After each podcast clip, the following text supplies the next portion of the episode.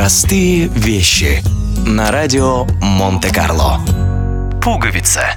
Одним из самых распространенных в наши дни застежек, предназначенных для соединения частей одежды, считается пуговица. Однако еще несколько веков назад позволить себе носить одежду на пуговицах мог далеко не каждый.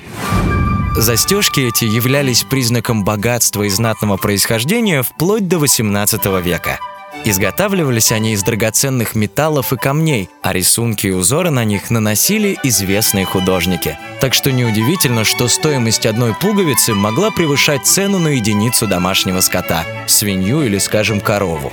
Говорят, что французский король Людовик XIV потратил на пуговицы космическую сумму денег, сегодняшний эквивалент которой превысил бы 5 миллионов долларов.